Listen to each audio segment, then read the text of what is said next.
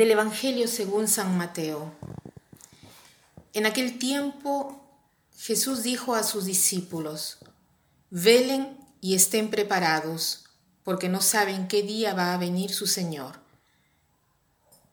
Tengan por cierto que si un padre de familia supiera a qué hora va a venir el ladrón, estaría vigilando y no dejaría que se le metiera por un boquete en su casa también ustedes estén preparados porque a la hora en que menos lo piensen vendrá el Hijo del Hombre.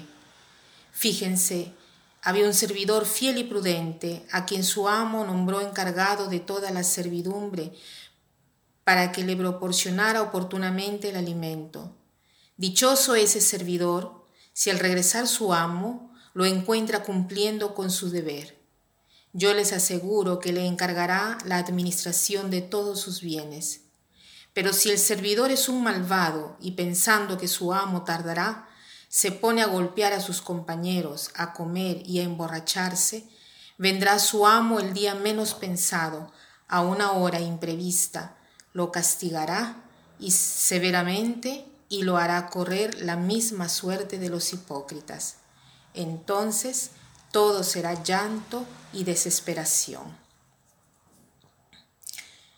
Hoy el Señor se compara a un ladrón cuando llega de noche y tú no te imaginas que llega y dice, eh, traten de entender esto. Si el dueño de casa supiese a qué hora llegaría el ladrón, estaría velando y no dejaría que le vacíen la casa. Nosotros, viendo esta comparación, decimos, pero tú Jesús, ¿por qué te comparas a un ladrón. Esta analogía o comparación la debemos ver solo desde el punto de vista del tiempo, o sea, que nosotros no sabemos cuándo el Señor llegará, pero no debemos verlo como la sustancia, o sea, no es un ladrón que nos roba, que nos quita algo, es más, al contrario, es aquel que nos llena de todo, que nos da todo, que no nos, que, que no nos quita nada.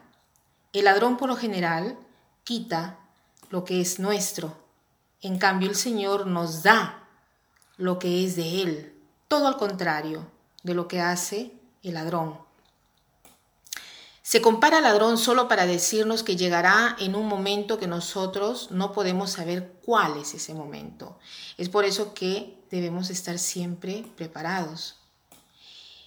¿Y qué cosa quiere decir estar siempre preparados, siempre listos? Aquí Jesús hace una descripción del siervo que se confía y del siervo que no se confía.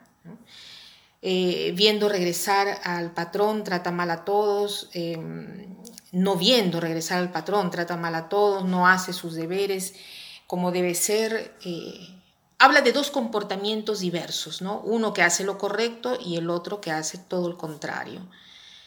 ¿Qué cosa quiere decir en nuestra vida esta comparación? ¿Qué, cosa eh, tenemos que hacer? Yo pienso que el Señor nos está pidiendo de velar, velar, esperar y orar. ¿Por qué? Porque cuando nosotros velamos, nosotros convertimos nuestra vida en una vida llena. El, velar es un modo de esperar vigilando, un modo de esperar con atención. Ya el hecho de esperar te lleva a esta atención, a una atención hacia algo. O sea, este esperar es ir con el corazón hacia el objeto de lo que estamos esperando. Entonces, para vigilar bien, ¿qué debemos hacer? No debemos jamás de olvidarnos del motivo por el cual hemos estado creados. Hemos estado creados para amar. Por lo tanto, toda la vida es una oportunidad que nos viene dada para engrandecer nuestra capacidad de amar.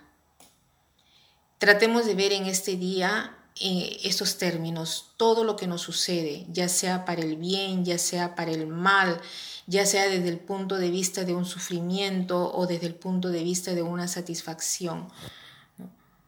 Todo debe contribuir para engrandecer nuestra capacidad de amar. Esto quiere decir vigilar, prepararse, estar listos al encuentro con Dios, porque más somos capaces de amar, más podremos gozar de este amor que el Señor nos quiere dar, que es un amor infinito. Entonces, no tengamos miedo de la muerte. Si esperamos este encuentro con el Señor, ¿por qué entonces tenemos miedo de morir?